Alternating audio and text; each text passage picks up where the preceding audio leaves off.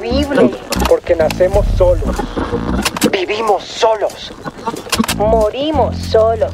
¿Hay vida después de la muerte? ¿Qué es la muerte espiritual? ¿Qué es eso de la muerte segunda? Este mes, en Sin Mitómanos, la muerte.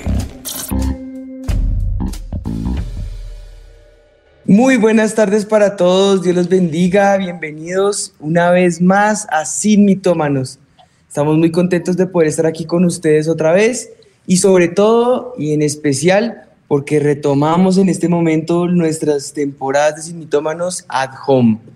Eh, que el Señor los bendiga a todos. Hola, amor. Hola, bebé, y hola a todos los que están conectados una vez más en Sin Mitómanos. La verdad, estamos emocionados de empezar esta nueva temporada, una nueva, eh, bueno, temporada de serie de, de Sin Mitómanos at Home y con un nuevo formato que es que nos vamos a ir mes a mes con temas muy interesantes y como lo hemos estado anunciando en nuestras redes, este mes es La muerte. la muerte. ¿Qué les parece si oramos? Sí, amén.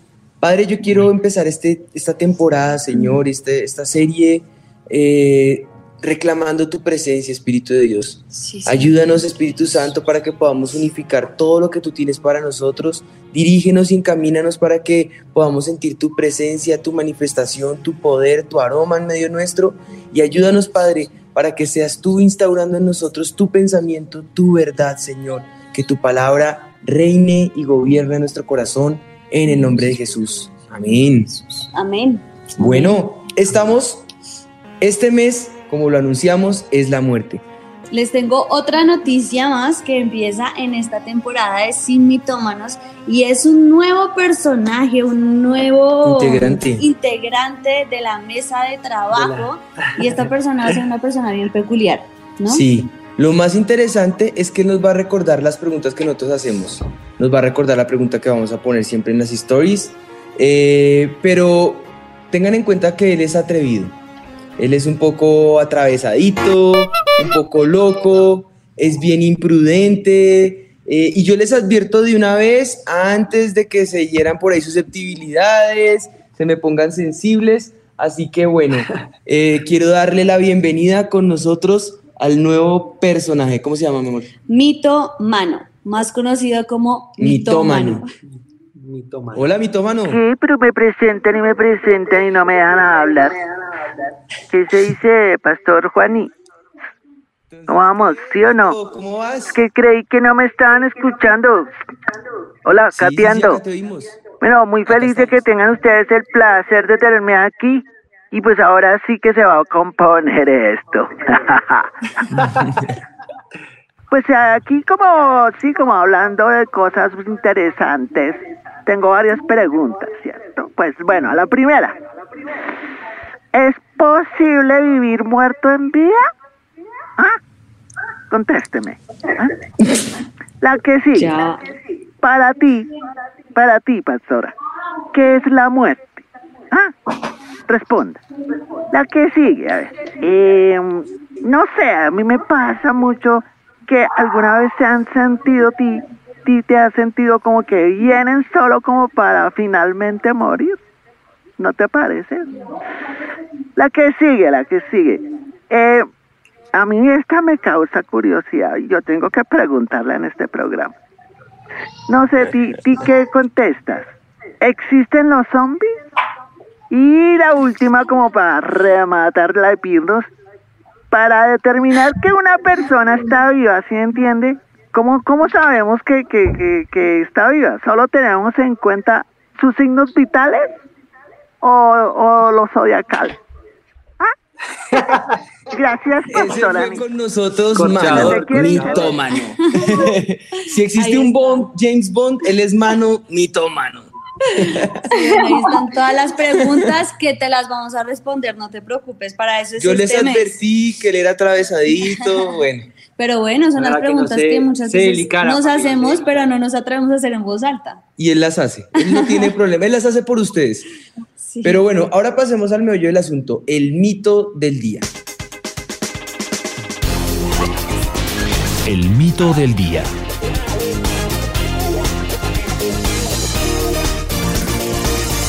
El muerto al hoyo y el vivo al gozo. Pues en otras palabras, cada cosa en su lugar. Hay que aclarar que no hay estados intermedios, no Ok. existen eh, puntos intermedios. Entre la muerte y la vida, o se está vivo o se está simplemente muerto, y esto respecto al cuerpo. El cuerpo puede estar vivo o puede estar muerto. Claro. No existen zombies, no existen purgatorios, no existen puntos intermedios, no. Eh, levitación. Levitaciones, no. Un mientras tanto, no, eso no, eso no existe. Ahora, eh, ¿esto será cierto? ¿O solo el cuerpo determina la vida de un ser humano? Para esto y mucho más, no te desconectes. Sí, exactamente, porque precisamente escogimos este tema para iniciar sin mitómanos, porque es un tema muy controversial, no es sencillo, hay muchas posturas con respecto a la muerte, muchas culturas que también tienen muchísimos pensamientos diferentes y eso hace que, que existan todo tipo de creencias con, res- con respecto a este tema que, que es lo que queremos hacer, empezar a derribar como tantas cosas y tantos argumentos que las personas tienen en su cabeza y poder empezar a, a, bueno, a responder las preguntas de mitómano que nos hizo al comienzo del programa. Eh, ya respondiste una, no existen los zombies, por ejemplo, y muchas cosas más así que, que, hace que la gente, por todas las creencias y tabús que también tiene este tema, pues vamos a empezar a solucionar. Les voy a leer textualmente lo que la ciencia define por muerte. Ok. Dice, la muerte es ausencia completa y permanente de conciencia. Dice que también es la ausencia permanente de la respiración espontánea. También dice que es la ausencia de los reflejos del tallo cerebral, eh, manifestado por arreflexia pupilar, ausencia de movimientos oculares en, prue- en pruebas vestibulares y también es la ausencia de respuestas a estímulos nociocep- no- nocioceptivos. Esa sería como la respuesta, La respuesta científica. la científica.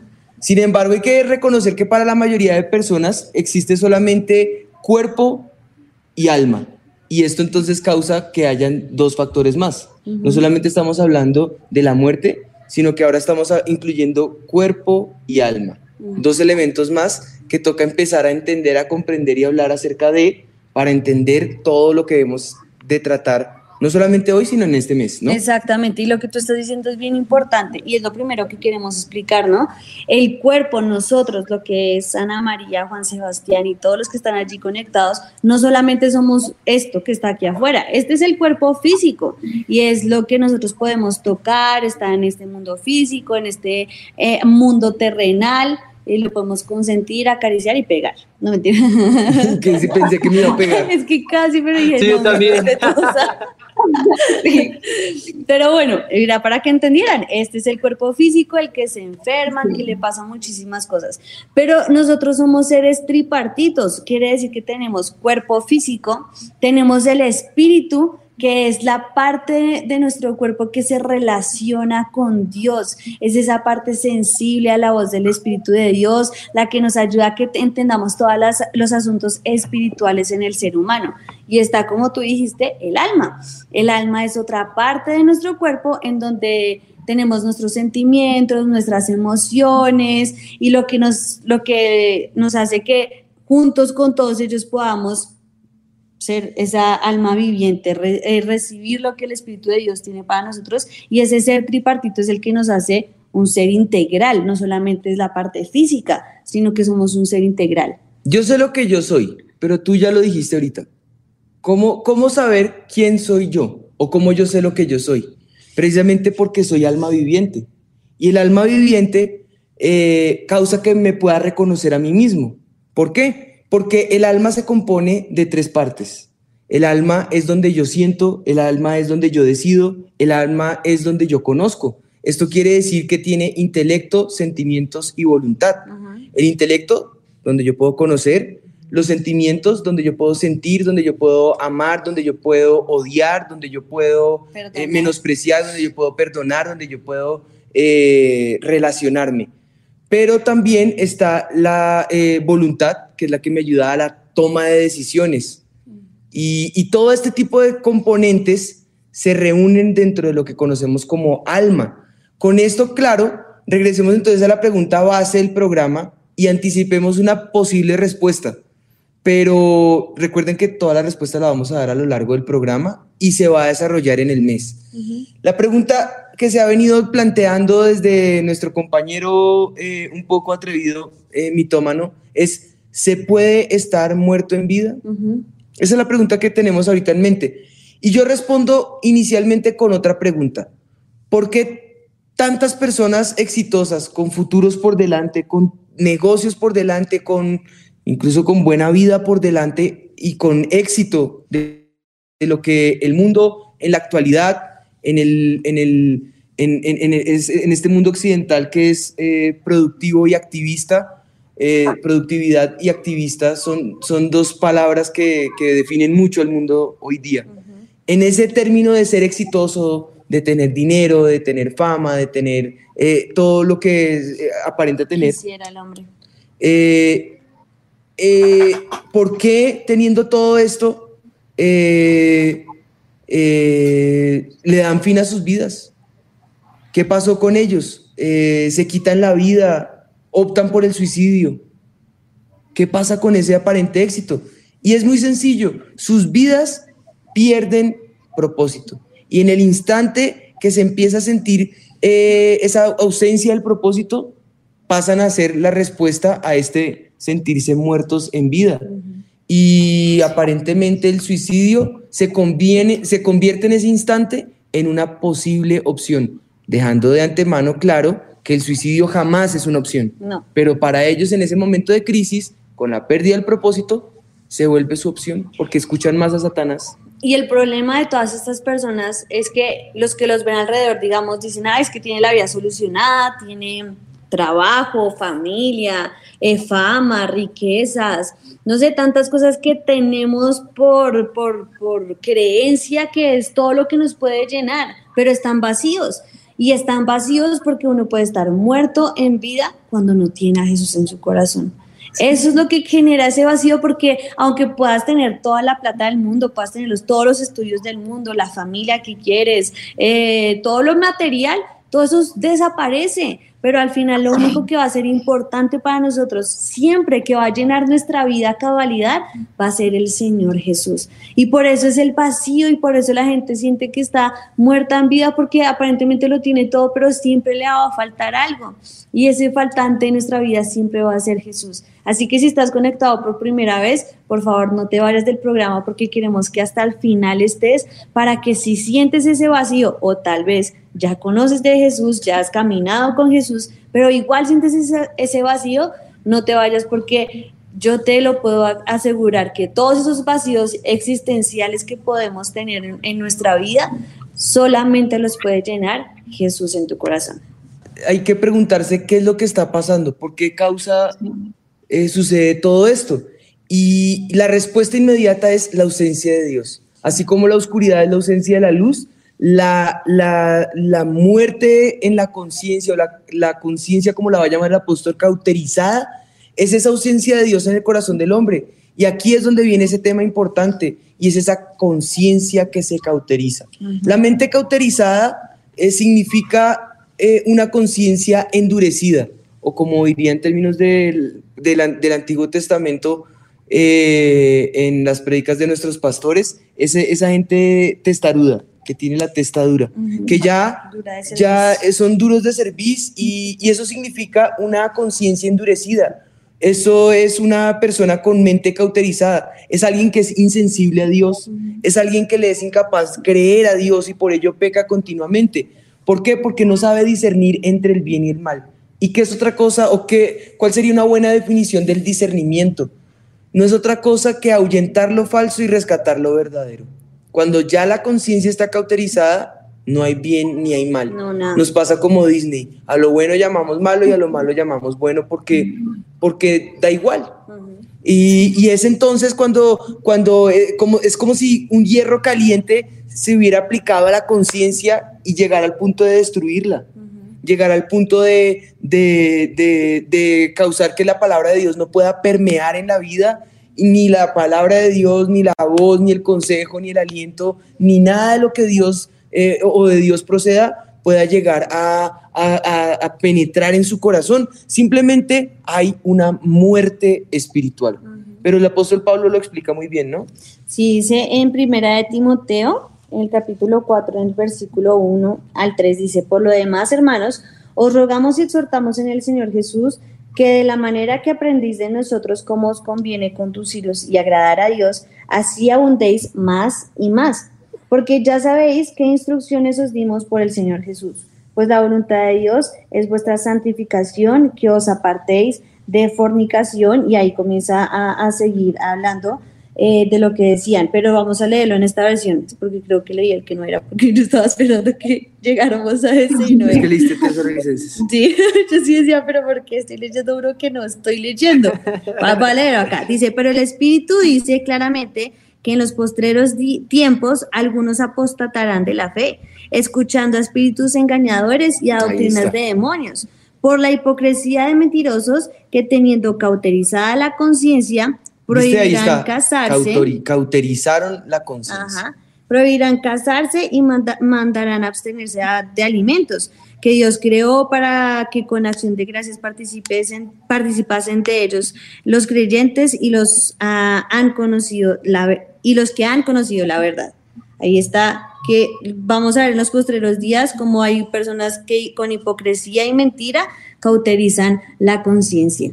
Y bueno, yo, yo creo que muchos de los que vemos es que si pecan y pecan y cauterizan esa conciencia porque ahí está el pecado en sus vidas y no quieren eh, cambiar su manera de pensar y no quieren eh, cambiar lo que saben que está mal. Pero digamos que son las personas que no conocen al Señor Jesús. Pero también vamos a ver personas que o no tienen al Señor Jesús en su corazón y por eso están muertos en vida.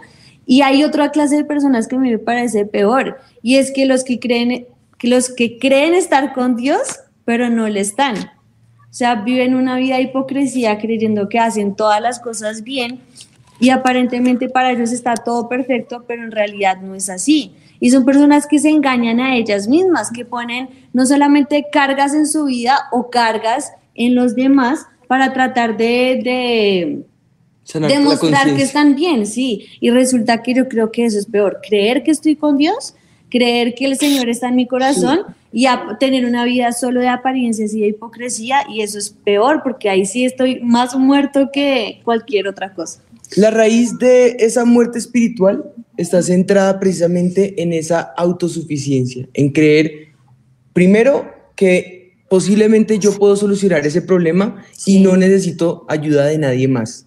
Soy un Iron Man y todo lo puedo hacer yo solito, no necesito que nadie me ayude. Eh, puedo todo, no necesito a Dios. Eh, o entonces el otro extremo, no puedo nada, todo me queda grande, vivo en frustración el día a día, eh, esta vida no me queda más sino vivirla y esperar echarme a morir. Y duele decirlo, y no debería pasar, pero hay muchos que dicen ser creyentes y en realidad tienen su conciencia cauterizada, se han apartado de la sana doctrina, de la senda de vida, se han apartado y han dejado, como dice la, profecía para el final de los tiempos, se han dejado endulzar el, oído porque tienen comezón de oír y van tras fábulas de hombres, van tras su propia concupiscencia, se han apagado, eh, han alejado al espíritu y esto los ha alejado más de esa forma genuina que el Espíritu de Dios ha forjado para ellos. Y hay una palabra fuerte eh, al respecto, ¿no? Sí, el Señor Jesús dijo en Mateo 15, hipócritas, bien profetizó de vosotros Isaías cuando dijo, este pueblo de labios me honra, mas su corazón está lejos de mí. Y yo creo que eso es lo peor que nosotros podemos vivir, vivir ese momento en que creamos que estamos eh, confesando al Señor con nuestros labios, pero nuestro corazón en verdad está lejos de Él. No, no estamos con el Señor Jesús y no queremos caminar con Él, sino seguir aparentes cosas que realmente nos alejan más del Señor.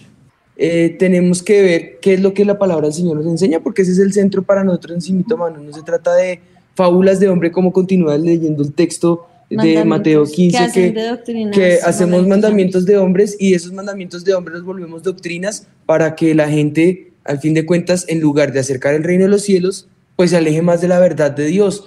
Y no se trata de lo que nosotros digamos, lo que nosotros pensemos o dejemos de pensar, la verdad no importa, lo que importa es lo que Dios dice. Y en su palabra, Él es claro, Dios es nuestra vida y en Él todo tiene sentido. Solo Él puede llenar ese vacío que es profundo en el corazón. Solamente Él, a través de su consolación, como lo manifiesta el Evangelio de Juan, Juan es una persona que eh, su neumatología, es decir, su, su visión de quién es el Espíritu Santo, es a través de alguien que consuela, es a través de alguien que alienta, es a través de alguien que te abraza en los momentos más difíciles de tu vida, como las preguntas fundacionales de la vida, como la muerte, como el dolor, como el luto, como la aflicción, como la soledad, como la tristeza. Es en ese momento donde nos dice, no están solos, les conviene que yo me vaya. Si no me fuera, no les enviaría el consolador, más si me voy, os lo enviaré. Él estará con ustedes, Él les recordará todo lo que yo les dije, Él les acompañará, Él les guiará, Él es su consolador, Él es su paracletos, Él estará con ustedes para siempre. Y ese tipo de cosas traen a nosotros la verdad de quién es Dios. Él es el único que puede darnos esa paz que sobrepasa todo entendimiento. Esta vida es corta, es pasajera eh, y si pensáramos en términos de muerte, eh, en la muerte prácticamente se acaba todo. Porque lo que hicimos acá es lo que va a causar que fructifiquemos en la eternidad. Pero ya una vez muertos, ya lo que hiciste, eso fue lo que contó para la eternidad y son solo 60, 80 años, 90 años, algunos 40 años. No tenemos nada asegurado, ¿no? y con el COVID menos. No, ahorita la muerte precisamente vino a nuestra cabeza en este programa porque es lo que ha estado rondando en nuestra vida, en nuestro alrededor en este tiempo y porque por eso queremos que seamos conscientes de la muerte y que, quitemos los tabúes que hay, pero que seamos conscientes de lo que debemos hacer aquí en esta tierra para que dé fruto para la eternidad. Con esa claridad en el corazón, puede uno entonces también ahora no quedar, no generar un amarillismo en la fe en Dios, sino ahora entender cuál es la parte de responder a la pregunta que nos hacen aquí en, las redes, y es que es por fe. Hay algo que es más profundo y que solamente está aferrado en nuestro espíritu que nos lo hace saber. Es ese amor que es más real, más intenso que el sol, más intenso que la luz más brillante, es ese amor que no nos puede separar de Dios y ese amor es en Cristo Jesús, el mismo amor que el Evangelio de Juan manifiesta en el capítulo 3, el versículo 16, cuando dice, de tal manera amó Dios al mundo que envió a su Hijo unigénito para que todo aquel que en él cree no se pierda, sino que pueda hallar esa vida eterna y la pueda tener. En Dios solamente está la vida y luego continúa en el 17 diciendo que no envió Dios a, que no, no envió Dios a su Hijo al mundo para condenar al mundo, sino para que el mundo fuera salvo. En Él no hay condenación, en Él hay lazos de amor, amor eternal que fluye desde Él y esas corrientes de, de vida que, que fluyen desde su trono solamente con el propósito de darnos ese sentido de esperanza. Y también nos lo recuerda en Juan 14, ¿no? Juan 14, eh, en, en, en, los versículos, creo que los primeros tres versículos, cuando le, les dice, no se turbe nuestro corazón, creéis en Dios, creed también en mí. En la casa de mi Padre muchas moradas hay. Si así no fuere, ya os lo hubiera dicho.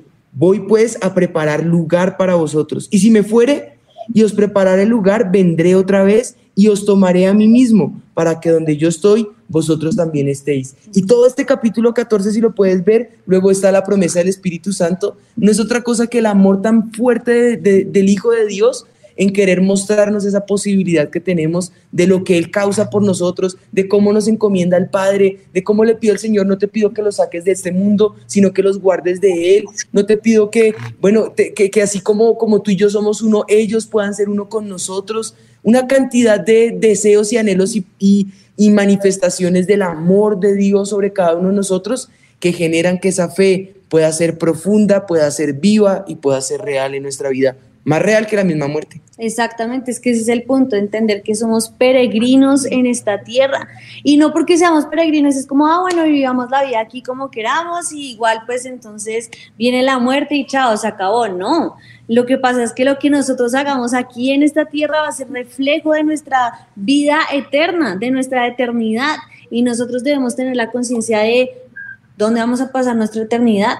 ¿Qué va a pasar después de la muerte? Son muchas otras preguntas que vienen después, pero hoy entender que ciertamente somos peregrinos y que la muerte no acaba con nuestra vida, porque como lo dijimos al comienzo, no somos solamente este cuerpo físico, sino que tenemos nuestra alma y nuestro espíritu, que son eternos. Nosotros en un comienzo con Adán y Eva fuimos creados para ser eternos. Por el pecado fue que vino la muerte y por eso debemos entender que todo lo que hagamos aquí va a ser esa, ese reflejo de esa eternidad. Es cambiar también nuestra visión, es entender que nuestra vida no son los 80 años, por mucho 90, digamos, pongámosle 100, 70, 40, este tiempo acá es nada, es nuestra visión comparada con la eternidad, lo que resta pero que va a ser fruto de lo que hagamos acá en la tierra. La única manera de afectar el futuro y la eternidad es en el hoy y en el ahora.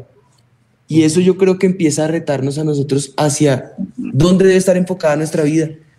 Y, en el pensar en el hoy y en el pensar en el ahora es donde la gente opta por el suicidio, por la frustración, por el fracaso. ¿Qué va a pasar? ¿Y ahora qué sigue? Y, y les respondo o bueno, le responden este ítem regresando al inicio, y es precisamente el alma. Es nuestra dimensión psíquica, como lo hemos venido estudiando. El alma y el espíritu, según la Biblia, son eternos. Y, y, en, ese, en esa visión eternal yo no me puedo enfocar en el hoy y en el ahora, sino en la eternidad. Viendo eso, entonces respondo como la Biblia misma respondería en Marcos 9, cuando dice, ¿de qué aprovechará el hombre si ganar el mundo y perdiere su alma? ¿O qué recompensa dará al hombre por su alma? Eso lo dijo Jesús, eh, también lo dijo en, en Lucas 9:25, perdón. El alma se puede perder en el infierno y podemos quedar eternamente separados de Dios. Si no estás a cuentas con Él, en ese momento eh, perderás todo, todo propósito, todo sentido, pero ya no por el hoy y por el ahora. Porque aquellos que optan por quitarse la vida, no solucionan nada. Lo cierto es que van a quedar con ese dolor por el resto de su eternidad. En cambio, si tomamos una decisión en el hoy y en el ahora, si tomamos esa decisión de, de entregar nuestra vida al Señor, el alma es esa personalidad, el intelecto es el que nos ayuda eh, a pensar, pero las emociones son las que nos dan ese sentimiento de alegría, de tristeza, de felicidad, de odio, de fracaso, de frustración, de emoción. Y la voluntad es la capacidad de hacer, de tomar decisiones, de accionar. Y esa es la voluntad a la que debemos en este momento acceder en este instante y tomar la decisión más importante que el ser humano puede tomar. Aceptar a Jesús en el corazón, seguirlo a Él, amarlo con todo nuestro corazón, aferrarnos a Él. Por eso puedes decir, eh, si permanecemos, bueno, si, si, si permaneces muerto en vida, seguramente pueda ser una, una, un, un, lema que hasta hoy hayas traído a tu mente y a tu corazón. Pero eso, eh, en esta decisión, tú puedes tomarte de las manos de Jesús y tomarte eh, de Él y debes decidirte sí o sí por Jesús para evitar seguir viviendo esa muerte en vida, o preso del pecado, o preso de la frustración, o preso del pasado, o preso de las apariencias, de las cadenas que te atan. La verdadera libertad es la que Jesús ofrece. Y el Hijo de Dios vino para darnos libertad, para traernos vida y que esa vida sea abundante y sea eterna. Yo creo que todos los que nos están escuchando por primera vez o si conoces a alguien que puedas enviarle este programa para que deje de estar eh, eh, ¿Muerto, en muerto en vida o para ti que de pronto dices, no, yo nací en una familia cristiana y ya entonces tengo a Jesús, no, necesitas al Señor Jesús en tu corazón realmente o el que quiere vivir de apariencias porque lastimosamente estamos en un mundo en donde queremos agradar a todos, menos a Dios. Y no, eso también es estar muerto en vida. Hoy es el día para que tomemos una decisión y quiero leerles un versículo que está, eh, pues lo voy a leer en la, en la TLA, por eso lo tengo acá. Y dice, no tengas miedo, yo soy el primero y el último.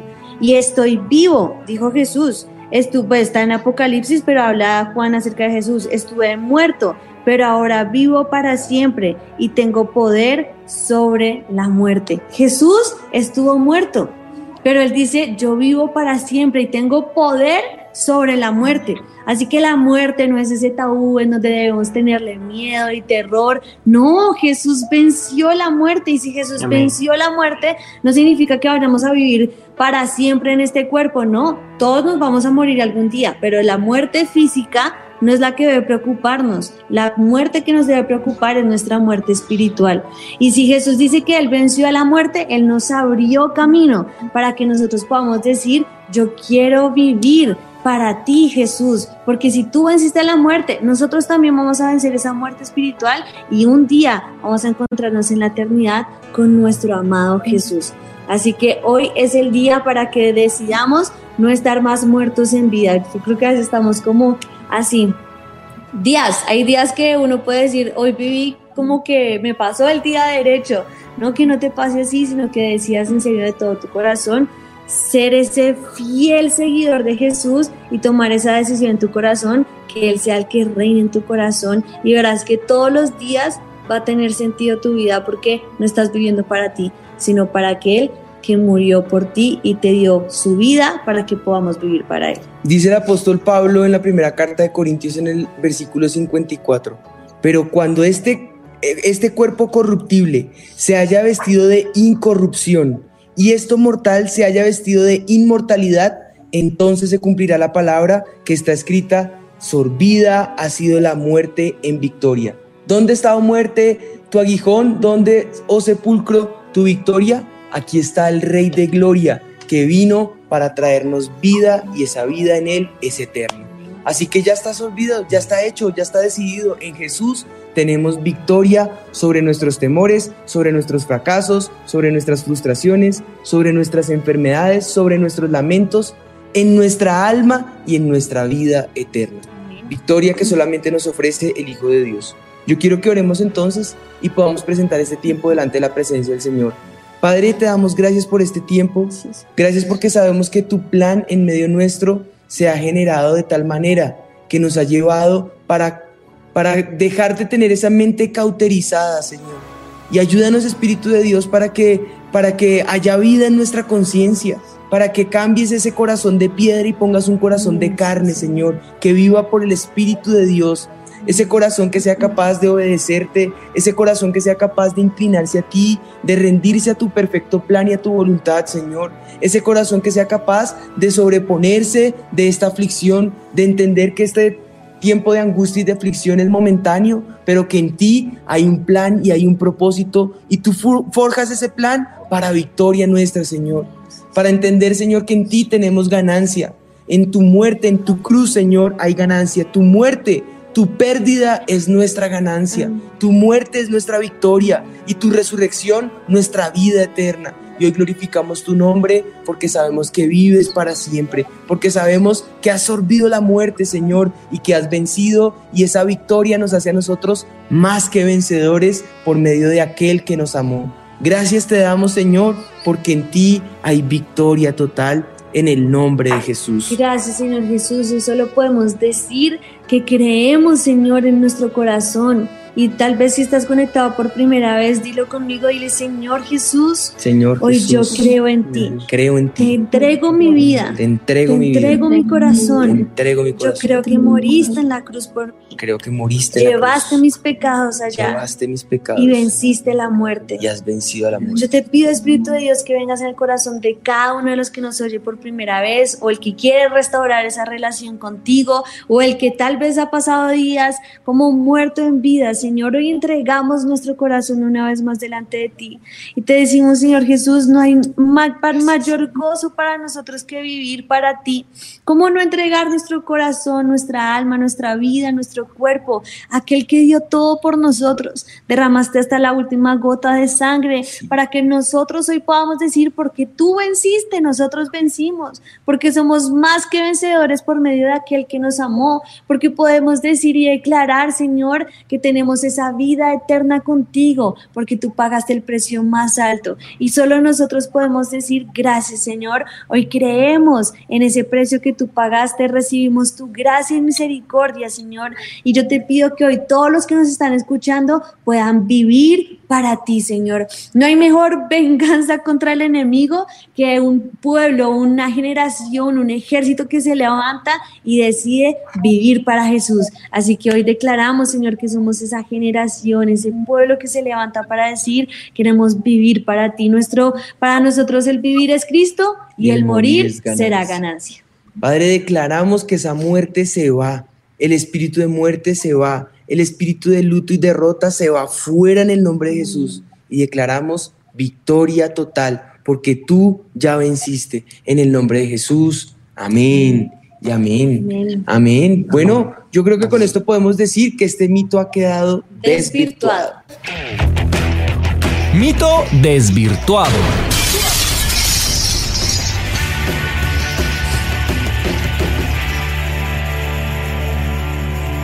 Bueno, victoria total. Hemos vencido a ese eh, gigante. Así es, tenemos entonces el mito des- desvirtuado con el rap, así que vamos a escucharlo porque este será el concurso de la semana, porque es lo más importante para nosotros eh, resaltar cuál fue ese mito desvirtuado el día de hoy. Para recordarlo y para que no se nos olvide, quedará el rap en el pensamiento de esta semana. Escuchémoslo.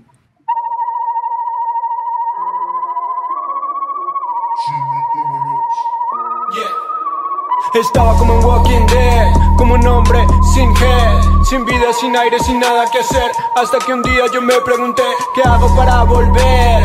Volver a la vida otra vez. ¿Cómo volver a la luz? Un mundo lleno de Jesús. Ya todo estaba listo, ya estaba hecho. Jesús me lo dijo y ahora lo entiendo. Solo tienes que creer, creer en mí para volver. Le respondí, creo en ti, creo en tu amor. Claro que sí, creo que moriste por este pecador. Y creo que moriste para darme salvación. Ahora yo puedo decirte que Jesús es el que salva. Es más que una religión, es la relación que me llama. Llena de amor y escucha, esto no es solo para mí. Es para todo aquel que pida perdón y diga, heme aquí. JJ. ¿Qué nota? Buenísimo. Está para todos, disponible para todos. Está buenísimo, ahora sí, ahora sí lo pueden Sí. aprender, mejor dicho, y ser súper Bailar, creativos. memorizar. Gracias Total, al Señor que nos permite compartir con ustedes, tener este tiempo que nos podamos reunir y que la palabra de Dios es la que desvirtúa todo el mito. Así que no se les olvide que para nosotros el vivir es Cristo Y el morir es ganancia. será ganancia. Esto fue Sí, Sin mitómanos. Que el Señor te bendiga. Porque nacemos solos.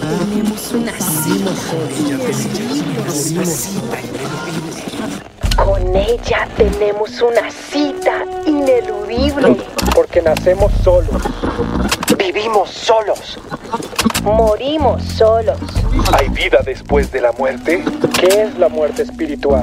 ¿Qué es eso de la muerte segunda?